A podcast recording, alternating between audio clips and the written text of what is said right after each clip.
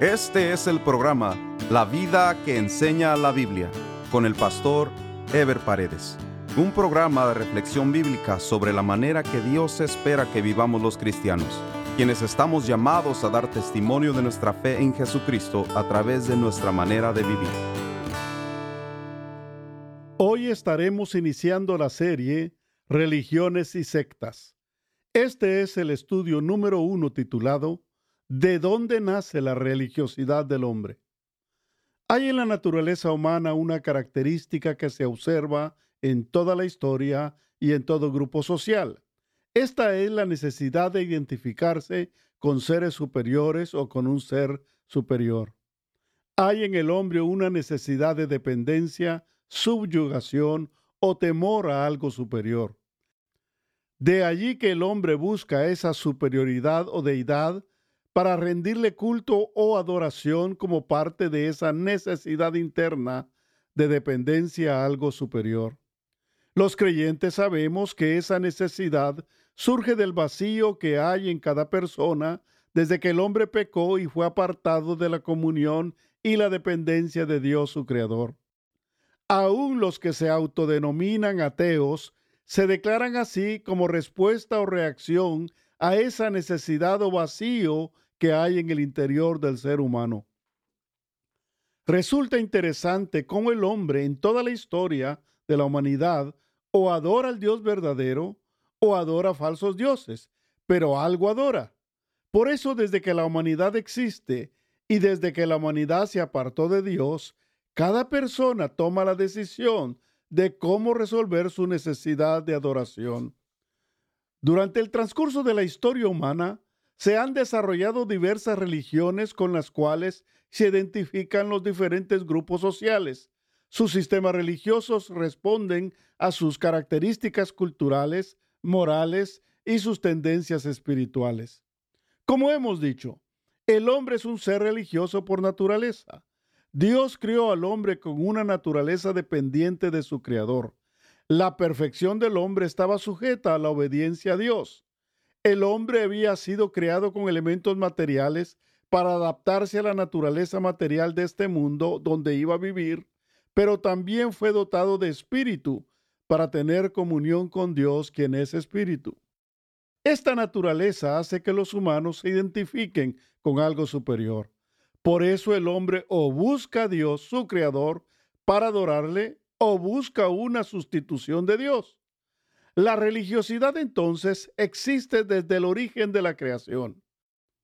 Conforme las razas se fueron agrupando después de su rechazo a Dios, se fueron identificando y definiendo sus formas de adoración.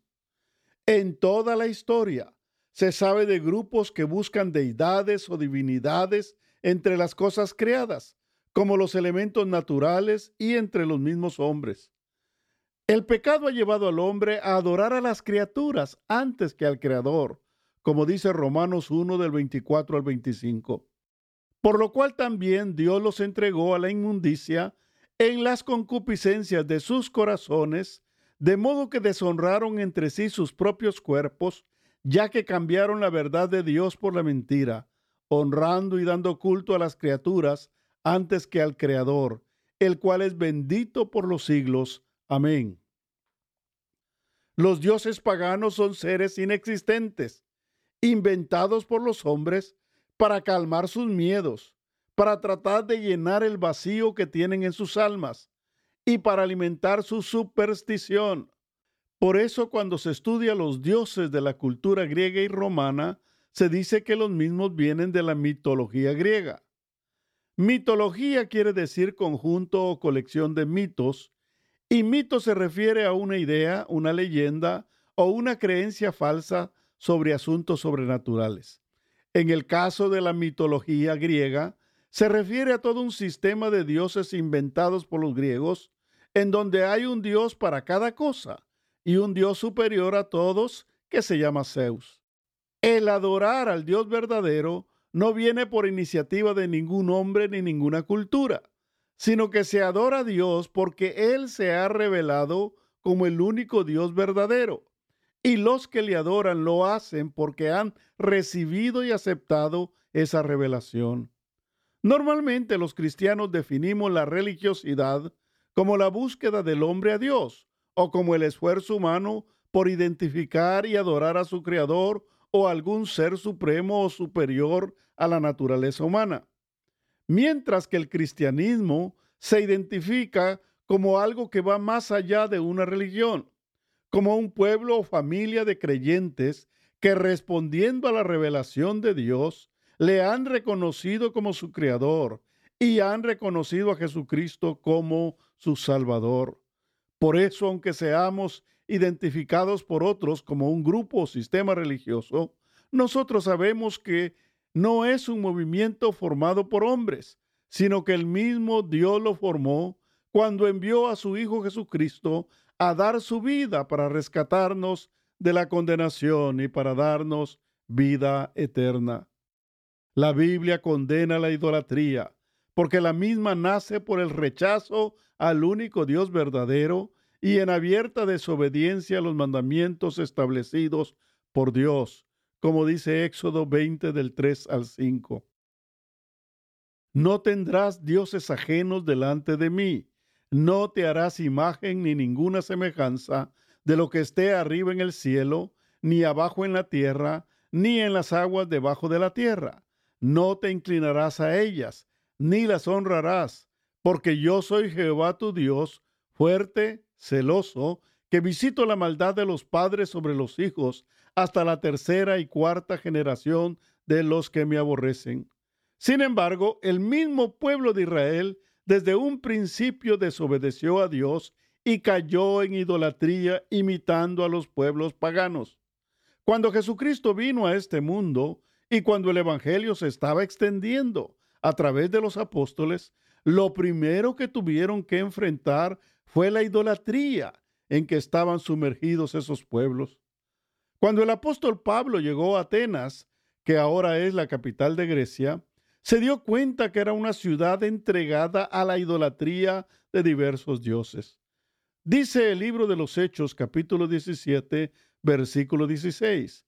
Mientras Pablo los esperaba en Atenas, su espíritu se enardecía viendo la ciudad entregada a la idolatría. Lo que Pablo sentía en su corazón era un profundo dolor al ver que habiendo un único Dios verdadero, creador de los cielos y de la tierra, la gente estaba adorando a dioses falsos e inexistentes.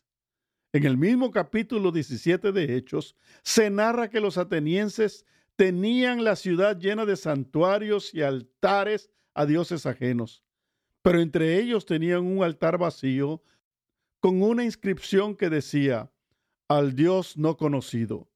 Allí mismo aprovechó el apóstol Pablo para decirles, a ese Dios que vosotros adoráis sin conocerle, es a quien yo os anuncio.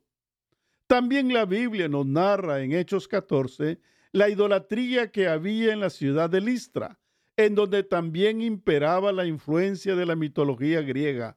La confusión religiosa de la gente llevó a creer que Pablo y Bernabé eran parte de los dioses paganos que ellos adoraban, después de ver cómo Dios los había usado para la sanidad de un paralítico. Creyeron que Pablo era Júpiter que es el dios Zeus de la mitología griega, y creyeron que Bernabé era Mercurio, que es el dios Hermes de esa misma mitología. Cuando Pablo y Bernabé se dieron cuenta, se indignaron, porque los querían adorar a ellos, tratando de hacerles sacrificios de animales.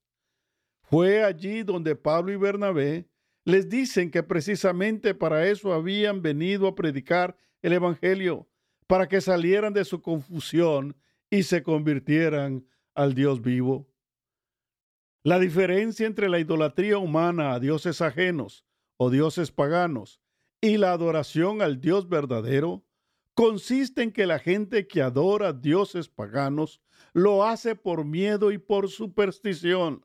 Las consecuencias que trae esa adoración es confusión y engaño, mientras que la adoración al Dios verdadero trae paz, gozo y satisfacción a la vida, además de recibir bendiciones, cumplimiento de promesas y milagros sobrenaturales, como los que experimentó el apóstol Pablo para testimonio de los pueblos paganos.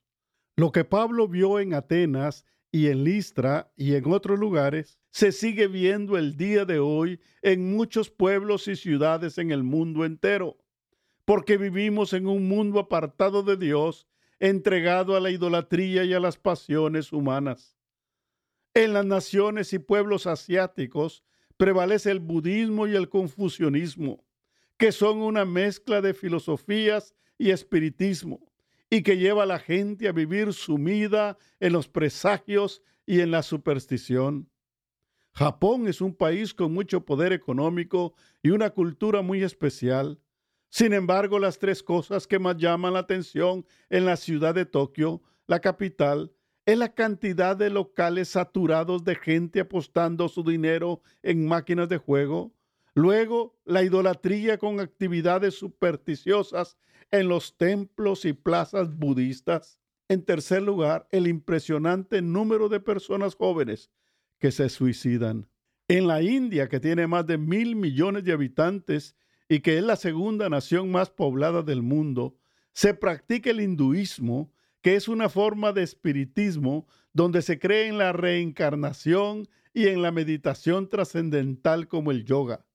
Allí mismo también tienen miles de dioses, especialmente animales como la vaca y el mono, que son venerados aún en las calles y áreas públicas. En África hay muchos pueblos animistas que creen en los espíritus y tienen prácticas y ritos que veneran a los espíritus de sus antepasados.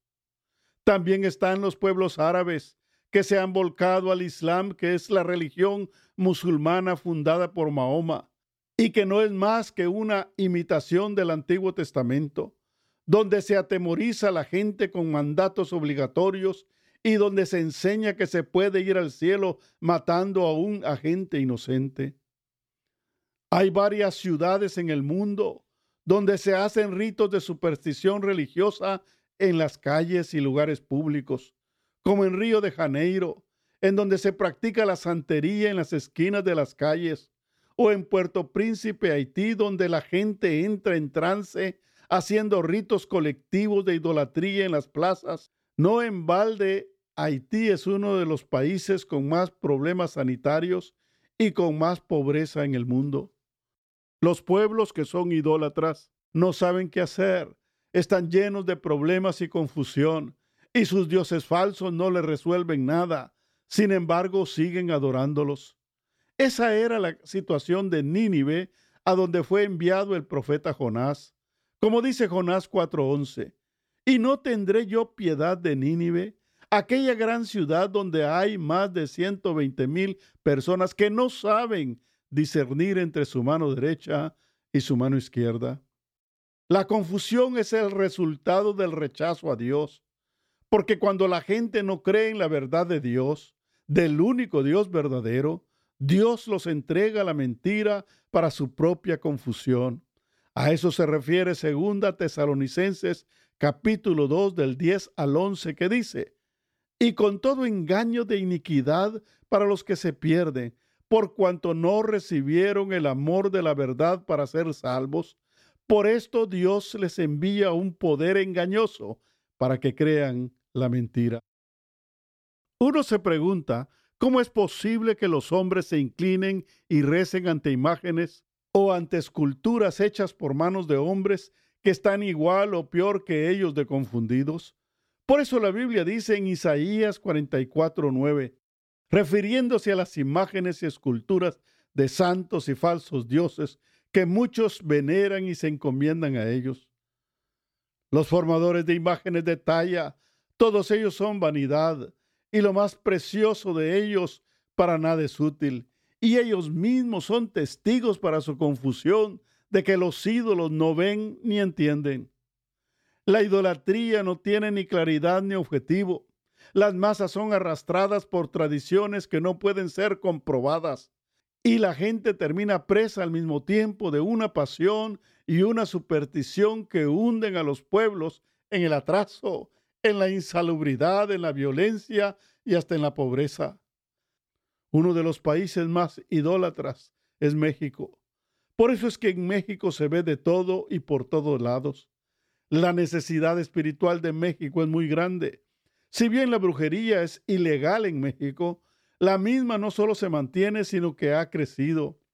Cada vez son más los mexicanos que buscan realizarse una limpia, hablar con los muertos o amarrar al ser amado.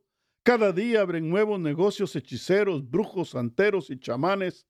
Por supuesto que con nombres modernos como parapsicólogos, mediums, etc. El movimiento religioso de mayor crecimiento en México es el culto a la Santa Muerte. La Santa Muerte es un ídolo satánico que está asociado con el narcotráfico y con la matanza de mucha gente. Es triste decirlo, pero la Iglesia Católica mantiene en confusión y en engaño a la población, aceptando que tengan fe en Dios a través de la Iglesia Católica, aunque al mismo tiempo tengan imágenes y santos que muchas veces son más venerados y reconocidos que el mismo Jesucristo. Para muchos católicos mexicanos da lo mismo creer en la Virgen que creer en un brujo. Da lo mismo creer en un santo que creer en la Santa Muerte. Por eso en una misma tienda venden imágenes de Jesucristo crucificado, imágenes de la Virgen de Guadalupe e imágenes de la Santa Muerte. Los fabricantes que hacen las imágenes en cualquier parte del mundo saben que ni ellos ni las imágenes que hacen representan algo de Dios porque no le conocen, pero sacan provecho económico de la superstición de la gente.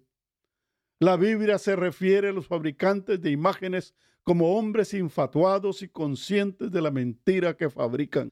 Jeremías 51, 17 dice, todo hombre se ha infatuado y no tiene ciencia, se avergüenza todo artífice de su escultura, porque mentira es su ídolo, no tiene espíritu y con todo engaño de iniquidad para los que se pierden por cuanto no recibieron el amor de la verdad para ser salvos. Por esto Dios les envía un poder engañoso para que crean en la mentira. Mientras una persona no ha experimentado una genuina conversión a Dios, o vive en idolatría entregándose a falsos dioses, o se consagra a sí mismo viviendo con autosuficiencia egoístamente y sin temor de Dios, porque el materialismo es el Dios de los países más desarrollados. Convertirse a Dios significa dejar totalmente la adoración ilegítima a otros dioses falsos, pero también significa negarse a uno mismo y consagrar su vida enteramente a Dios. La gente confunde la fe con la superstición, no conocen ni aman a Dios, pero sí se entregan a un ídolo para que le resuelva sus problemas. Pero la fe verdadera solo se puede tener en Dios por la palabra que Él nos ha revelado, porque la fe viene por el oír de la palabra de Dios, no por el oír de las tradiciones de hombres. El Evangelio sigue siendo predicado hoy porque la necesidad es la misma. La fe verdadera que está revelada en la palabra de Dios es ignorada y a cambio la gente entrega su corazón a tradiciones y leyendas de hombres. La luz que Jesucristo había sembrado y que los apóstoles encargaron de predicar permitiría que muchos salieran de su error y de su confusión. Jesucristo es la única esperanza en este mundo, pues en medio de tantas religiones y filosofías humanas hay una verdad que prevalece, hay un solo Dios y el único medio para llegar a Él es por Jesucristo. Pero también tenemos que hablar de cómo esos pueblos y naciones que habiendo recibido la luz del Evangelio, se han apartado nuevamente de Dios y se han apartado de la luz. Cuando el cristianismo se aparta de la palabra de Dios, tiende a sentarse en tradiciones y en dogmas. Muchas iglesias se involucran en la política de este mundo y la mayoría de la gente deja de ser cristiana de corazón para convertirse en gente religiosa o de tradición. El día de hoy el mapa religioso ha variado y es confuso, porque se marcan como naciones cristianas, pero la verdad es que solo queda el nombre o la religión. Por eso los cristianos somos llamados a vivir en la luz de Cristo y a anunciar a aquel que nos sacó de las tinieblas a su luz admirable, como dice 1 Pedro 2.9. Mas vosotros sois linaje escogido, real sacerdocio, nación santa, pueblo adquirido por Dios, para que anunciéis las virtudes de aquel que os llamó de las tinieblas a su luz admirable. Vosotros que en un tiempo no erais pueblo, pero que ahora sois pueblo de Dios, que en otro tiempo no habíais alcanzado misericordia, pero ahora habéis alcanzado misericordia. Ahora ya no solo algunas naciones son dominadas por las tinieblas, ahora prácticamente el mundo entero está en oscuridad. Por eso mientras la mayoría de naciones siguen dominadas por las tinieblas, a los creyentes nos alumbra la luz de Cristo para hacer luz a las naciones, como dice Isaías 62. Porque he aquí que tinieblas cubrirán la tierra y oscuridad las naciones, mas sobre ti amanecerá Jehová y sobre ti será vista su gloria. En el próximo estudio estaremos desarrollando el tema las religiones de mayor influencia en el mundo. Nos vemos en el próximo programa. Dios les bendiga. Este fue el programa La vida que enseña la Biblia con el pastor Ever Paredes. Este programa fue patrocinado por la iglesia La Puerta Abierta, ubicada en Irvine, en el condado de Orange, California. La iglesia La Puerta Abierta transmite uno de sus servicios por YouTube. Si desea ver la transmisión con los mensajes del pastor Ever Paredes, vaya a nuestro sitio de internet, lapuertaabierta.com, y haga clic en transmisión en vivo. O directamente a YouTube y escriba LPA en vivo, los domingos a las 10.30 de la mañana. Si desea mayor información, escriba al correo electrónico info.